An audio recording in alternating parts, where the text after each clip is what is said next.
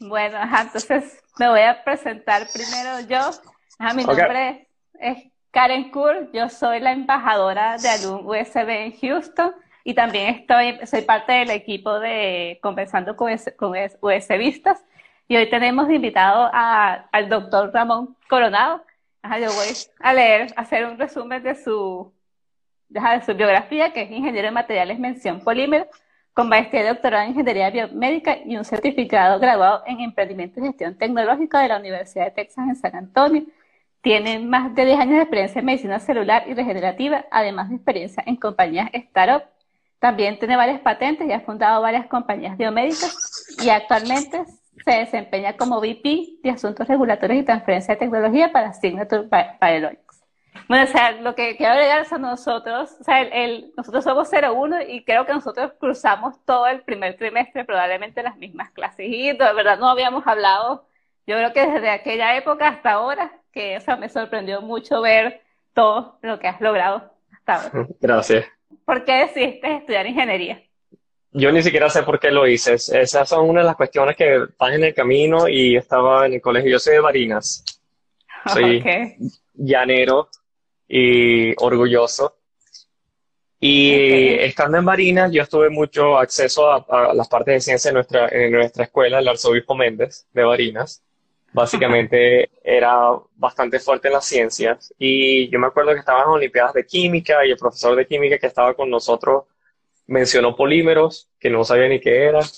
Y cuando estaba buscando, a nosotros nos daba un libro, básicamente todas las carreras habidas y por haber, y me acuerdo que vi una cuestión que decía, mira, ingeniería de polímero, y yo dije, qué chévere, se ve interesante, plástico, química, y dije, bueno, esta es la aplicación que voy a hacer para la Universidad Simón Bolívar.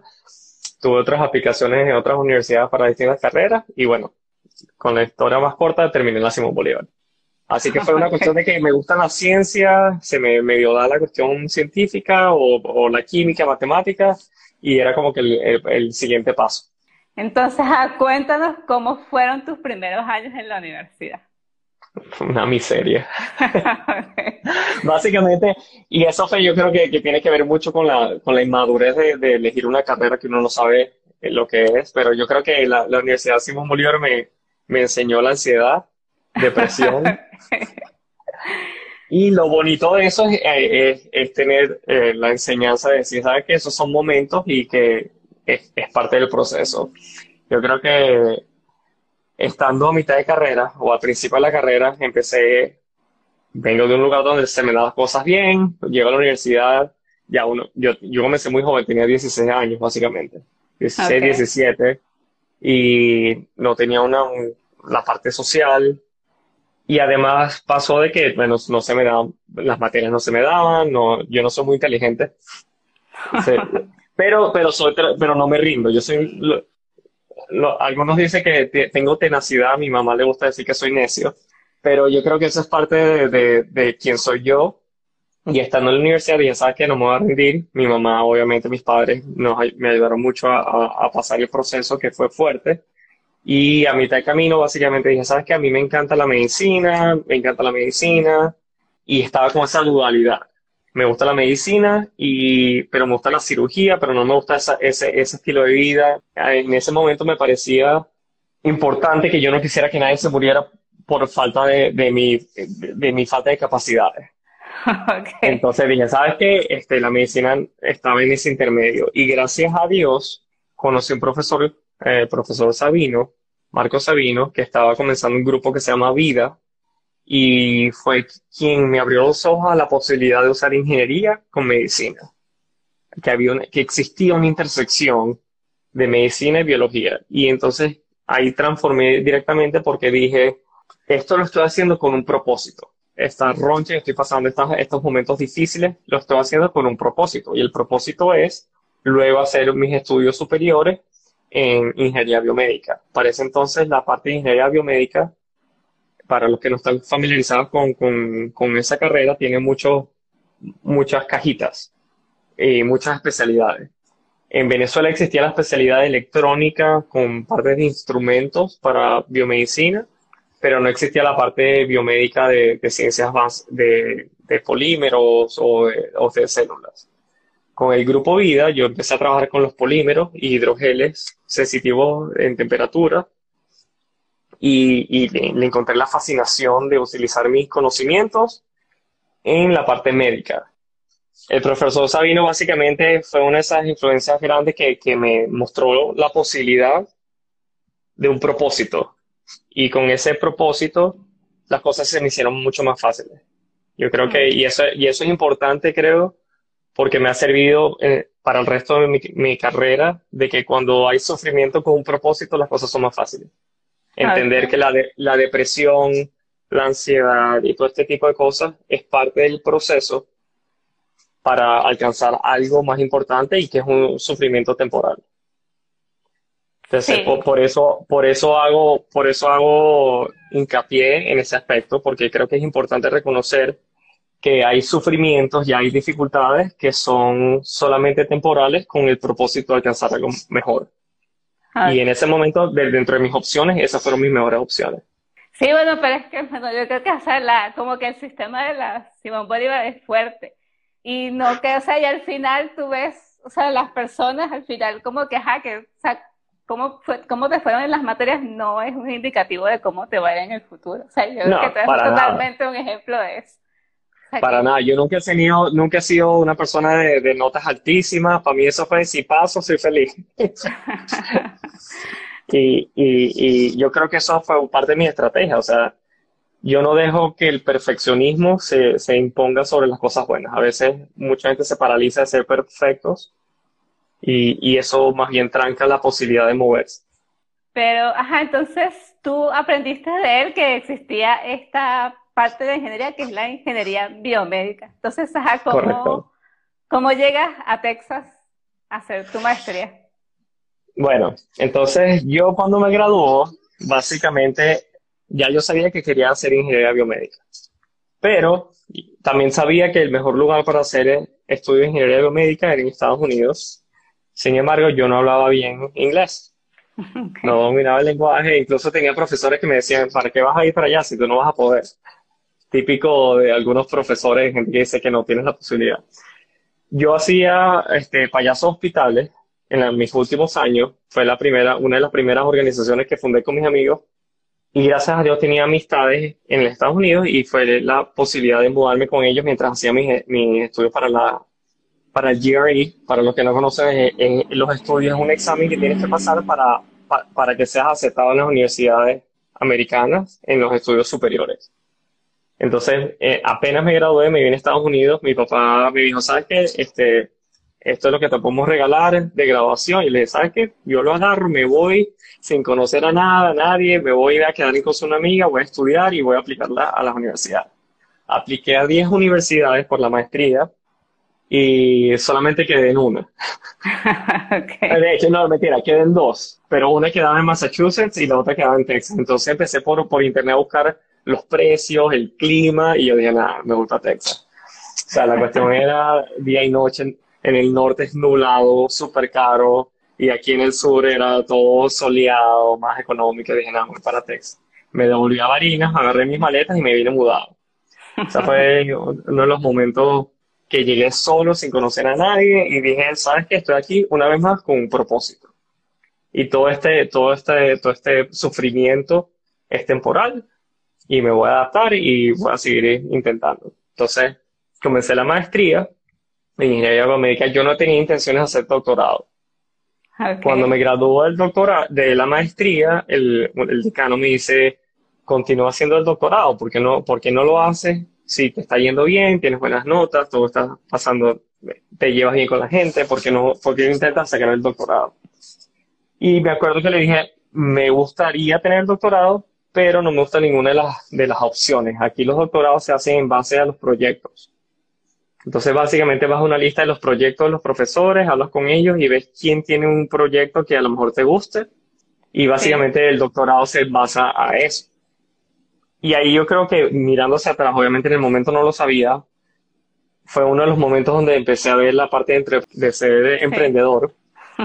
Y fue que dije, ¿sabes qué? Yo voy a hacer mi propio proyecto, no existe, pues yo lo que quiero hacer es órganos internos. Entonces dije, voy a, voy a hablar con, con el jefe del centro de trasplantes. Y le dije, mira, ¿qué proyectos tienes? ¿Haces órganos de trasplante? Y me dice, ¿sabes qué? No tenemos desarrollo de, de, investigación, pero tenemos fondos para apoyarte. Le dije, ok, aguántate ahí. Chévere. Me fui a un laboratorio donde tenía que, que, ese profesor trabaja para, para, para el Army, la militar, la, el arma. Sí, la Para la Armada para la Armada estadounidense y él trabaja con células madre. Y cuando hablo con él me dice, mira, yo tengo todo el laboratorio, los recursos del laboratorio, pero no tengo para soportar tu salario. Y yo, perfecto, vamos a ponerlo juntos, entre todos nos reunimos y de ahí nació mi proyecto. Ahí fue donde nació mi proyecto de, la, del doctorado, que lo fundamos entre las personas que estaban ahí, no, no deseamos ningún tipo de, de fondos externos. Y ahí fue donde empecé también a ver cómo habían cosas en el laboratorio que ayudaban mucho a los animales. Ahí fue, yo trabajaba con, con trasplantes de células madres para ayudar a, a cochinos. Básicamente eran modelos de cochinos donde habían ciertos traumas y lo ayudábamos. Y cuando lo hacíamos, se mejoraban bastante y dije, wow, la tecnología funciona perfecto, qué bueno cómo funciona, porque esto no está afuera, porque no lo están utilizando. Entonces decidí meterle un poco más la cabeza de cómo hacer que las, que las tecnologías de laboratorio sean aplicadas a la industria. ¿Dónde existe esa, ese, ese puente donde hay investigación un laboratorio universitario y cómo hace para que esa tecnología pase a, a que sea accesible para pacientes? Obviamente no tenía ni idea de cómo hacerlo y esa fue la mejor manera donde comencé mi primera compañía, que era utilizar células madres para ayudar a mascotas, perros y gatos. Obviamente me metí en eso y dije, ¿sabes? Le voy a dar el sufrimiento una vez más altísimo porque la ansiedad, el estrés, y uno se vuelve muy vulnerable. Te puedes imaginar como alguien que te, yo no soy de negocio, yo no soy esto, yo nunca lo he hecho, y a mí me juzgaron incluso mis profesores ¿Qué, ¿Qué vas a hacer con eso? Por favor, si tú no tienes, si no eres un académico que hay en el, el, mundo más alto, ¿qué vas a hacer en negocio? ¿Vas a fallar? Y yo, bueno, déjame fallar, tranquilo.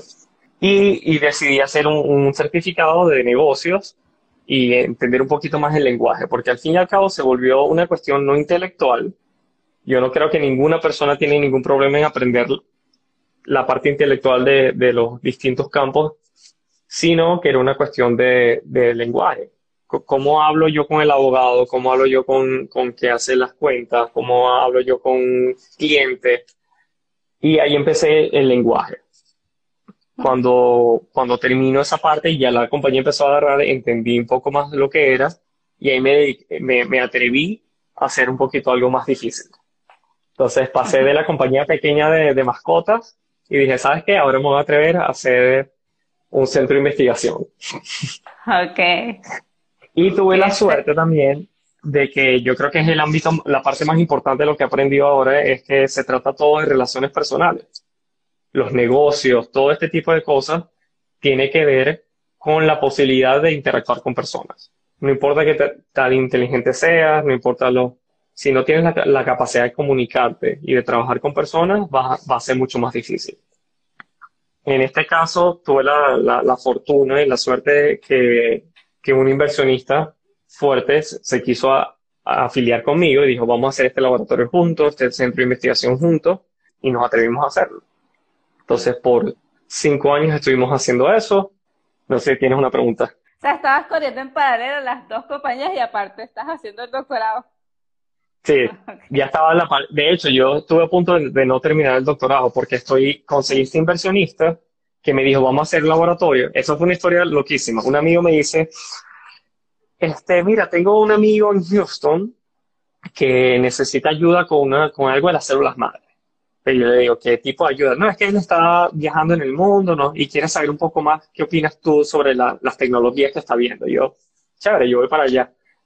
Cuando yo llego, porque me, me compré el pasaje, yo llego a Houston, cuando yo llego, yo veo un grupo de policías con mi nombre en su tarjeta. Y yo me asusto.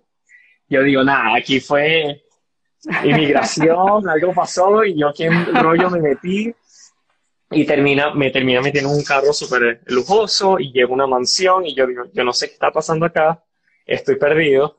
Este, yo ni siquiera busqué por Google quién era esta persona.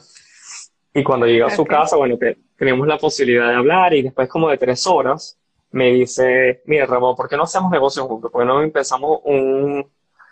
Sí, básicamente deportado. Ahí dije yo, me llevaron. Y, y me dice después de tres horas, básicamente, ¿por qué no hacemos este centro de investigación juntos? Y yo le dije, yo, no he, yo nunca he hecho un centro de investigación. Me dice, ¿pero te atreves a, a intentar? Y yo, claro. Nos dimos la mano, y eso es muy tejano aquí, nos dimos la mano, que eso es sellado el contrato. Regreso a San Antonio, que es donde está haciendo el doctorado, y hablo con mi profesor y le digo, mira, ¿sabes qué? Me voy. Este, voy a dejar el, el, doctorado por aquí, yo voy a seguir haciendo este, mi investigación, pero en mi laboratorio. Ok, él aceptó eso. Y él aceptó eso. Pues ah. básicamente tenía que menos, le quedaban más recursos a su laboratorio. Okay. Y el último año lo hice la investigación en mi propio laboratorio. Okay. Y yo estuve a un punto donde dije, ¿sabes qué? ¿Para qué terminar el doctorado si ya yo estoy donde quiero estar? Pero bueno, al fin y al cabo me atreví y dije, vamos a terminar esto y saqué el doctorado. Entonces, básicamente eso fue como que la transición hasta el doctorado. Ok, sí, bueno, que fue algo poco convencional en un doctorado, totalmente. Sí, pero al mismo tiempo, ¿dónde están las reglas que te digan que eso es lo convencional? Sí, no. cuando, está, cuando tú estás metido en, en, un, en el ámbito académico, y me ha pasado mucho en, todas las disciplinas en las que yo me muevo, que a veces existe este ámbito cultural que te dice las reglas son estas. Sí. Y hasta, hasta qué punto son impuestas, hasta qué punto son cosas que yo acepto, o hasta qué punto es cuestión de ego y de no querer salirte de, de, de, tu carril. Sí, sí, o, de, o del, como que del PI, deja del investigador que tú estés debajo de él, como que sí. Y, y, y ser vulnerable, o sea, tener el punto de decir, sabes que yo no sé lo que estoy haciendo, pero esto es lo que yo quiero hacer. Okay, sí. Y, y las críticas de tu profesor decirte, tú nunca lo vas a hacer. Y me lo dijeron más de tres profesores y en mi carrera, eso no lo vas a poder hacer, tú no sabes inglés, tú no has hecho negocios, tú no te has graduado, tú no tienes, tú no tienes, tú no, tú no, tú no, tú no. Hasta que uno a veces se empieza a creer el cuento y yo dije, ¿sabes qué? Yo voy a intentar. Mi papá siempre me, me decía, tocar la puerta no es entrar. Y a veces decir, mira, yo intentar no tiene ninguna parte mala.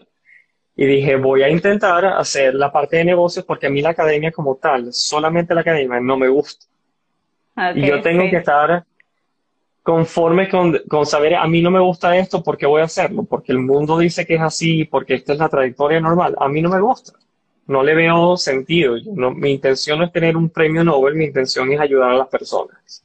Sí, sí si yo puedo ayudar a alguien que, que, es tu familia o mi familia o mis amigos o alguien que ni siquiera conozca con algo que yo trabajé, ya con eso soy feliz. Y para hacer eso no lo puedo hacer en el laboratorio.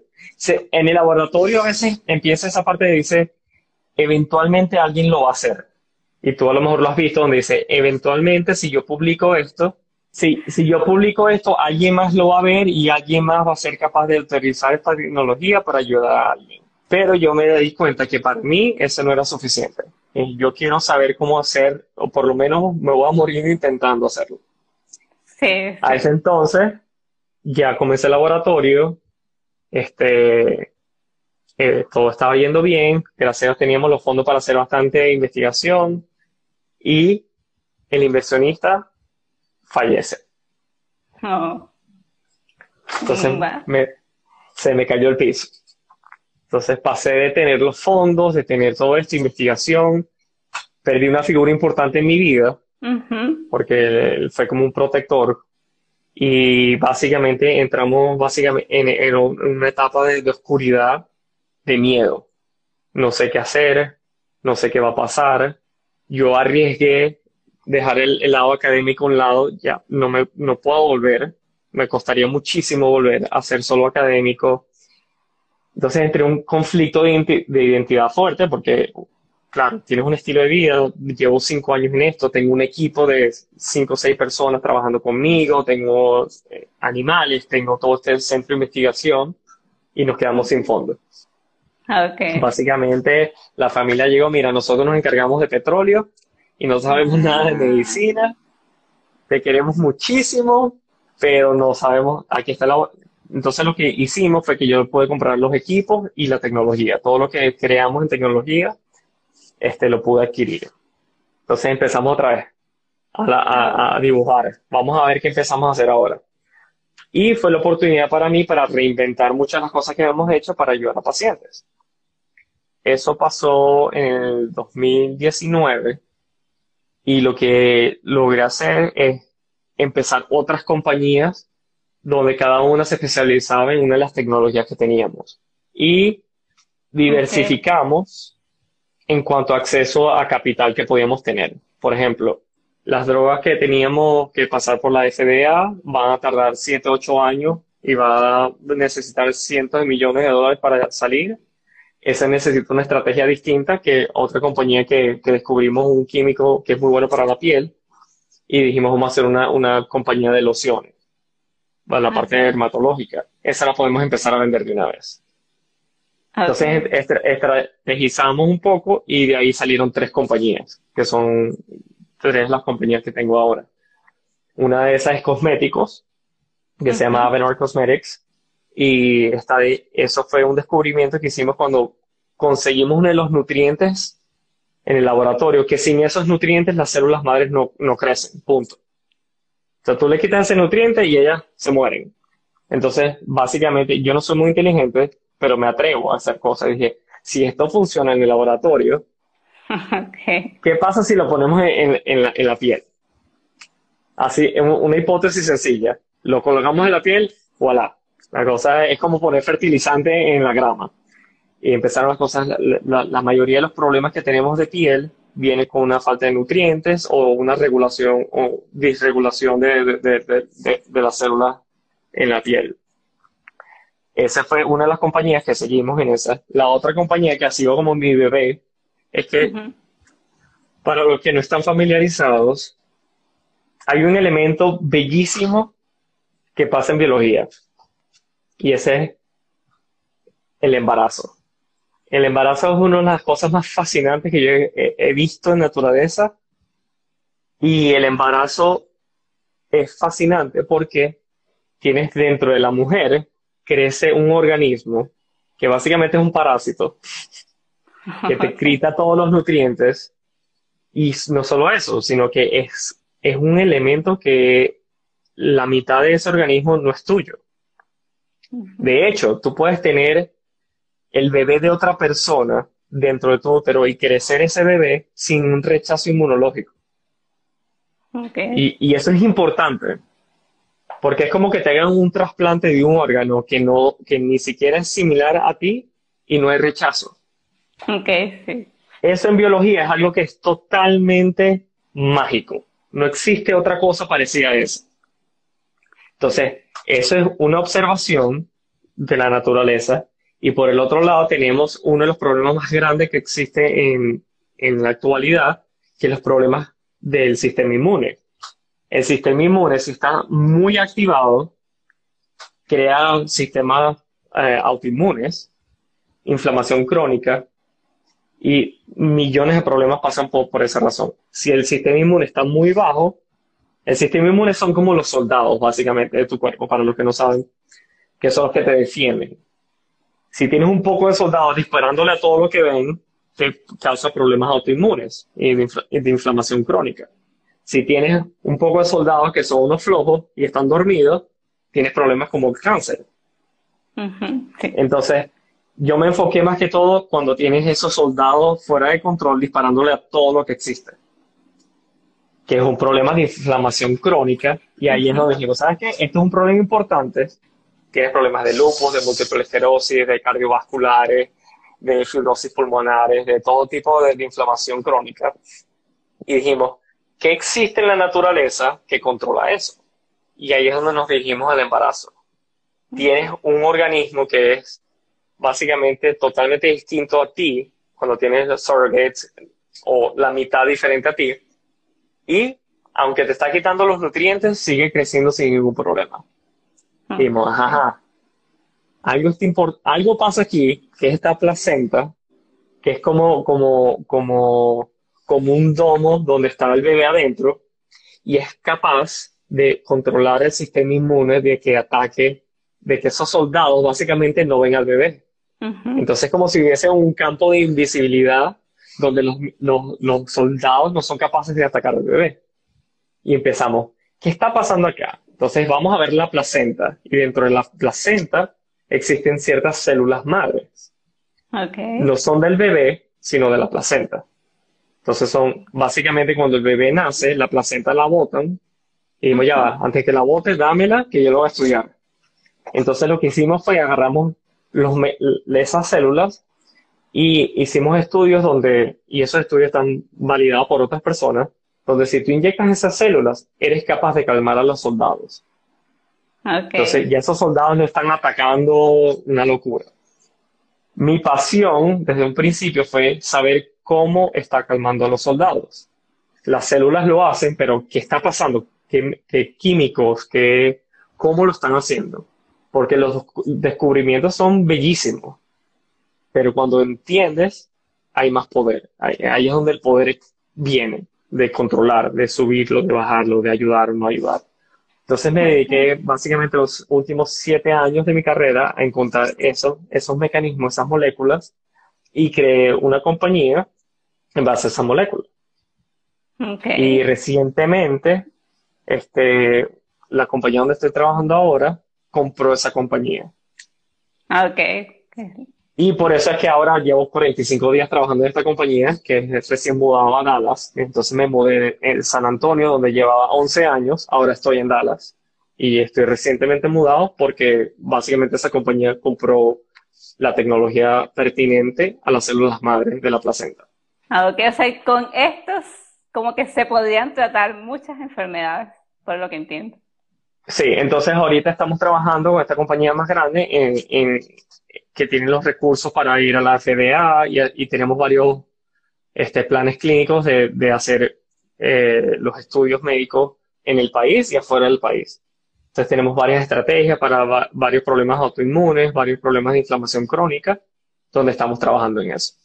Y la otra compañía que tengo básicamente es un centro, es una incubadora para otras compañías que están utilizando tecnología biomédicas.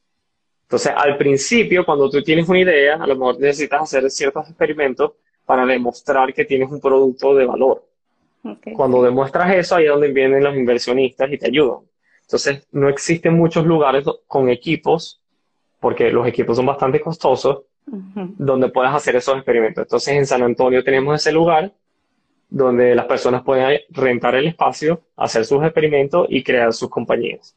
Y tenemos varias otras compañías, unas que están trabajando con cáncer, endometriosis, otra compañía está intentando reemplazar este, pezones para mujeres antes, después de mastectomías, este, y varias otras compañías que están utilizando el espacio.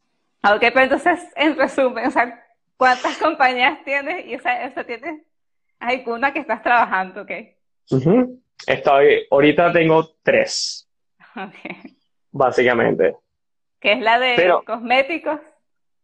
La de cosméticos, la de donde rento el espacio y la, ah, otra donde estoy trabajando. Okay. y la otra es la célula, pertinente a las células. Sí. Bueno, o sea, creo que, bueno, sí, ya, ya nos has contado bastante de tú, o sea, es como que creo que tienes muchos logros que tienes una historia muy, muy interesante. Sí, o sea, otra pregunta sería como que, por ejemplo, ¿cuánto influyó la Simón en esto, en todo, en todo lo que has logrado hasta ahora? Yo creo que la Simón Bolívar me ayudó a, a lidiar con la adversidad. Yo creo, y yo creo que fue el, el primer, bueno, a mucha gente le pasa que después que sales del colegio, la universidad se convierte en tu primer, tu primera adversidad. Y la Simón Bolívar fue brutal. fue, fue un monstruo grande para todos nosotros. Eso fue años y años y años de lidiar con adversidad, con no soy suficientemente bueno, no voy a poder, no voy a poder, y yo no pasé un poco a clases, tenía que hacer clases en verano, total que, que, que no, fue, no fue fácil. Pero eso fue el entrenamiento para lo que sigue mucha gente me pregunta, mira, ¿cómo fue el doctorado o la maestría comparado a tu pregrado? Y yo siempre digo, fue más fácil. La maestría fue muchísimo más fácil que mi pregrado, por, por dos razones. Una de esas el sistema educativo es distinto. Aquí se, se enfocan mucho en ayudarte. El profesor está encima de ti queriéndote ayudar. Eso tú no lo ves en la Simón. En la mayoría de, de la mayoría de los profesores el orgullo es que, que tú fallas, básicamente. Yo me acuerdo, no, no, no sé si, si las clases, los mitos en nuestras clases, que llega el profesor y dice solo el 10% va a pasar y empieza tú no, tú no, tú no, tú sí. Y, y ese miedo de que nadie va a pasar y, y tú estás ahí, pero rezando todos los días que tú seas el que pase. Y aquí obviamente se hizo más fácil porque tenías a los profesores que te ayudaban, pero yo creo que que la otra parte es que después de que ya yo me gradué, ¿cuánto me duré? Sí, no, yo me gradué, me tardé burdo en graduarme. Eh, siete años. Eh, seis, siete años en graduarme. O sea que para mí no fue fácil, para nada. Y, y la vergüenza además, porque yo tuve una, un grupo de amigos espectaculares los primeros semestres y yo fallé y me quedé atrás y, y aquella vergüenza que no, de hecho duré mucho tiempo sin, sin tener la, la fuerza de hablarles. Ok. Porque me daba pena, tenía mucha vergüenza. Imagina, teníamos un grupo, todos pasaron, yo me quedé, pasaron, yo me quedé, seguí quedando y ya me daba vergüenza. Porque yo decía, yo no, no soy digno de ser sus amigos. Después obviamente te das cuenta que, que, no es una buena manera de ver la vida. Bueno, y te das cuenta que eso no es cierto. O sea, que, o sea, sea una etapa de la vida y ya después vas a enfrentar otras cosas totalmente diferentes. No es y lo peor es, y lo peor es que ellos nunca me hicieron sentir mal, fui yo solo. o sea, ellos ni siquiera ves que me trataron mal o me trataron, no, ellos fueron súper mis amigos todo el tiempo y yo era el que tenía esa visión de mí mismo. Superar eso en la Simón me hizo el camino más fácil después. Sí. Porque ya para la maestría, el doctorado sí es con, con un patrón similar, claro, ya, ya, era más apto intelectualmente. Entonces, pero, pero sigues lidiando con el estrés, con la ansiedad, ese ciclo de que la ansiedad se me dispara, entonces eso me entra en depresión, no quiero hacerlo más, pero ya teniendo una manera de manejar. Entonces la Simón Bolívar me enseñó a lidiar con, con problemas, con, con adversidad. Entonces yo creo que ha sido la, la enseñanza más grande de, de aprender a lidiar con las adversidades yo solo. Después, porque, porque el problema no es que yo estaba solo, el problema es que yo creía que estaba solo. Pero no estabas.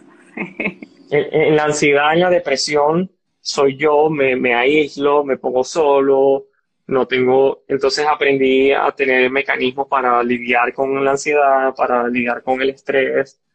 Y obviamente a este punto de mi vida, básicamente muy pocas cosas me afectan. Entonces, cuando dicen, mira, vamos a cambiar la vida entera, te vas a mudar, vas a hacer eso, vamos. Que va a ser estresante, sí, claro que va a ser estresante, pero no, ya no me preocupa. Y, ya, y, ya no, y ya no lo veo como que soy yo el que tengo un problema, ya lidio, ya no hay cuestiones de críticas que me, que me afecten, que voy a la casa es que me dijo esto, sino ya, ya tengo mecanismos para lidiar con adversidades, con el estrés, con la ansiedad, con cosas nuevas, con cambios de identidad que no tenía antes. Y la universidad me ayuda mucho en eso además tener el profesor Sabino y tener la guianza de decir, sabes que existen toda esta gama de posibilidades para estudiar. Yo me fui a estudiar polímeros pensando que iba a ser plásticos y todo esto. Y con esa confusión de medicina, tuve profesores y amigos fundamentalmente importantes para mí para decidir a dónde me iba a ir en mi, en mi camino. Además, obviamente, todos los problemas políticos que existieron cuando nos estábamos graduando, que ya la parte de polímeros, dije, bueno, a lo mejor no obvio medicina, gracias a Dios, esos problemas políticos también pasaron, porque si no estuviese intentando meterme en la petroquímica, porque era el camino más fácil. Fue mucho más fácil decir, mira, vete a una petroquímica, trabaja con polímeros, que lidiar con la parte del idioma, de intentar hacer algo distinto. De hecho, yo cuando me estaba graduando me ofrecieron un trabajo en una, para ser parte de petroquímica. Hubo unos problemas porque, bueno, que tú firmaste, que estabas contra el gobierno, tienes que firmar para retractarte, si te retractas no hay problema, ya tienes el trabajo. Dije, ¿sabes qué? Chao. Gracias a Dios no, no tenía una familia que sostener, nunca había tenido un trabajo, así que no, me, pude afianzar de sobre mi decisión en ese momento y decir, ¿sabes qué? Eso no es lo que yo quiero. Me decidí a meterme lleno. Cuando me mudé a San Francisco, que es donde llegué, yo llegué ahí porque tenía, yo tenía una novia en San Diego, que era venezolana, y compré pasajes para hacer, iba a estudiar para, para el GRE, para este examen, y cuando yo estaba a punto de irme, me dijo, ¿sabes qué? Yo no quiero nada contigo. yo, ah. ¿sabes qué? No importa, voy a buscar gente y consigo una amiga en San Francisco que me dice, ¿sabes qué? Múdate con, con nosotros, no hay problema, vente. Cuando yo llego, no existía esa comunidad hispana y yo duré como tres meses sin poder hablar, sin poder comunicarme. O sea, básicamente yo no hablaba. Y aquel, aquel dolores de cabeza por el idioma, la cuestión, y ya después como a los dos, tres meses pensé, ah, mire, estoy entendiendo lo que están diciendo. Así que, que fue un proceso que ahora lo veo y es espectacular. Qué bonito que se superó, pero en el momento eso era que, ¿qué estoy haciendo aquí? Sí, no hablo con nadie, no. Yo creo que en esa época no eran tantos, o sea, la gente, no era tanta la gente que había aquí en Estados Unidos. O sea, no, o sea, sobre todo de venezolanos, no en ese momento, no, no lo era. Mm, ya ha cambiado. No, no había tanto. De hecho, cuando yo me estaba yendo, no había mucha gente yéndose a Estados Unidos cuando yo tengo profesores que decían, mira, me quiero ir, no sé qué, me decían, no, ¿qué vas a hacer allá? Que eso no tiene sentido. Entonces, fue, es igual de difícil, no quiero quitarle dificultad que lo está haciendo en otro momento, pero añade otro factor que era el de sentirte solo, de que tú eres el único loco que está yéndose por otro lado. Pero a mí me han dicho loco desde chiquito, así que ya estaba, ya, ya estaba, ya, ya estoy cómodo, me diga, me acuerdo que un vecino decía, no, científico loco, y yo me ponía furioso. Y ahora es un orgullo. ok. Bueno, yo creo que en esa misma línea, o sea, que cuál sería como que el consejo que tú le darías a un estudiante de la Simón ahora o a alguien que, que esté recién graduado. Que yo creo que, que ven estos videos. Mira, yo creo, está difícil eso. Yo creo que en la parte personal, yo creo que es importante ser feliz. Y no estoy hablando de, la locura de, ah, este, nada pasa. De entender que, que, que uno tiene que, que aceptar la vida de uno y intentar conseguir maneras en que uno pueda tener su felicidad. Okay. Con, con, las circunstancias que, que, la, que, que, las circunstancias que existen son externas. El mundo pasa dentro de tu cabeza. Todo, todo, tu universo entero pasa en tu cabeza todo lo, todo lo que viene externo, todo lo que está pasando está dentro de ti. Entonces, poner el esfuerzo de controlar y filtrar las cosas y cómo te afectan es importante para que puedas lidiar con las cosas cotidianas.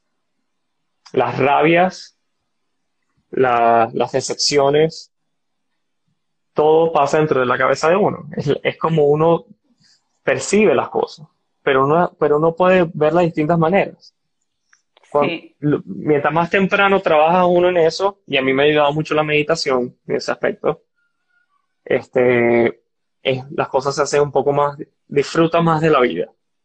Yo creo que ese es un, ah, un ámbito importante. Entender que las cosas no tienen que pasar como tú quieres que pasen. A veces uno se obsesiona con decir, cuando pase esto de esta manera, como yo quiero, es que voy a ser feliz, que es absurdo. O sea, el mundo no pasa ni se mueve porque yo quiero. Sino tener un poquito más una, una, una posición donde uno se relaja y decir, vamos a ver qué pasa y que el mundo me trae o no me trae. Cuando empiezas a tener esa mentalidad, el mundo se vuelve más divertido. Y en ese ámbito de divertido, de, de, de curiosidad, es muchísimo más fácil atreverse a cosas más grandes. Es muchísimo más fácil intentar. Ahora pasas la parte académica y dice, ahora lo que es importante. Para mí lo que es importante ha sido tener claridad, para mí es poder. Eh, es muy poderoso tener claridad. ¿Qué quiero? Pero sobre todo, ¿por qué lo quiero? Para mí los por qué son una de las cosas fundamentales de la carrera. Para decir, mira, ¿por qué yo quiero hacer dinero? Ah, no, no, para tener, y yo siempre eh, dice que hay una, una, un ejercicio donde dices, pregúntate siete niveles de por qué. Te voy a dar un ejemplo y es, fundamental. para, para mi decisión. Yo decía, quiero este trabajo. ¿Por qué quieres este trabajo? Para, porque quiero dinero. ¿Por qué quieres dinero? Porque quiero comprarme una casa. ¿Pero por qué quieres comprarte una casa? Ah, bueno, porque quiero... Empieza uno a buscar. ¿Sabes qué? Porque me quiero sentir seguro. ¿Y por qué te quieres sentir seguro? Bueno, mira lo que nos pasó en Venezuela. La porque no quiero tener incertidumbre. Porque la incertidumbre ha sido una de las cosas más catastróficas que nos ha pasado a nosotros. De que no sabes qué va a pasar el siguiente día, qué va a pasar. Porque quiero, y entonces empieza, porque no quiero tener incertidumbre. Bueno, porque no quiero sufrir como le pasó a mis padres, por ejemplo que tenían su casa, tenían todo y de repente se tienen que mudar a otro país, comenzar desde cero y no quiero llegar a ese lugar. Porque no quiero que ver a mis papás sufrir. Porque no quiero que mis hijos se preocupen por mí. Porque no quiero que se... Y así vas. Y cuando uno tiene la capacidad de identificar el problema, y, y mi punto es, mi, mi, mi, mi por qué es por miedo. porque tengo miedo porque tengo miedo de, estas cosas, por eso quiero dinero. Entonces aquí empieza uno a decir, ¿sabes qué? Como es miedo, voy a enfocarme en las cosas que son importantes para quitarme ese miedo. Y te atreves a otras cosas más. Entonces, para, eh, volviendo una vez más a la parte de la carrera, es decir, uno se enfoca en lo que es importante para uno, el por qué lo quiero hacer, y el resto, anda, pasito a pasito. Lo importante es actuar, no tienes que tomar pasos grandes. Un día trabajas al 1%, el otro día trabajas al 80%, no importa, lo importante es no pararse. Hmm. Y que todo sucede pasito a pasito. Y eso es básicamente con la carrera lo que tú quieras. Quieres hacer eh, la cosa más grande de este mundo, igualito comienzas pasito a pasito, sabiendo a dónde vas a, a dónde quieres ir, el por qué quieres ir.